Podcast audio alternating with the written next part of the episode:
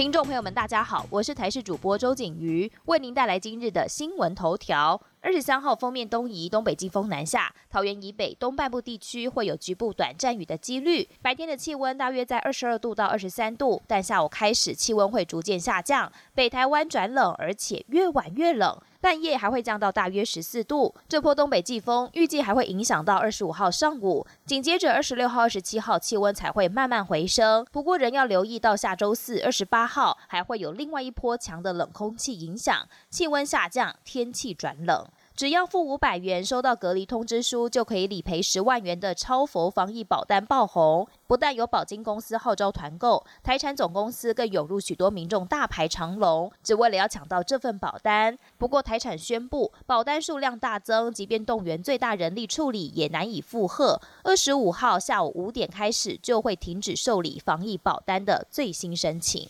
今年农历春节落在二月中，春节过后就是二二八连假。台铁二十三号也宣布，二二八连假期间将加开一百一十六班加班车，一月二十九号的凌晨零时起就会开放订票。东部地区还要推出六班北花复兴号，而且北移一百元，北花两百元的优惠。国际焦点首先来关注英国的新冠疫情仍然严峻。二十二号单日新增确诊病例四万零两百六十一人，死亡人数一千四百零一人。除了原本的非变种病毒外，英国境内还有三种变种病毒，包括肯特郡变种病毒、南非变种病毒，还有巴西变种病毒。英国当局警告，肯特郡变种病毒不但传播力更强，致死率更高。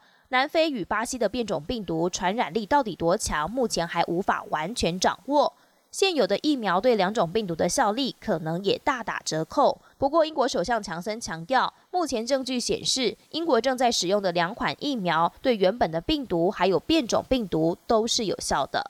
日前，美国总统就职典礼为了因应可能出现的示威行动，在举行典礼的国会山庄部署五千名国民兵，协助国会警方布防。但典礼过后，国会警方立刻要求国民警卫队撤出国会，改到马歇尔司法大楼的停车场，还有到户外休息。事件曝光，惹来两党议员批评。国会警方才同意让国民警卫队重回到国会访客中心休息。总统拜登二十二号也致电给国民警卫队局长道歉。另外，还有不具名的官员透露，这批协助总统就职维安的国民兵中，已经大约有一百五十到两百人确诊新冠肺炎。香港二十二号也新增六十一起确诊病例，其中有五十五人都是本土病例，多达十三人集中在油麻地。五人则是在左端，二十六人则找不到传染源头。香港政府二十三号凌晨还紧急在左端与油麻地设置受限区域，过去十四天内有在封锁区逗留超过两个小时的民众都要被强制检测。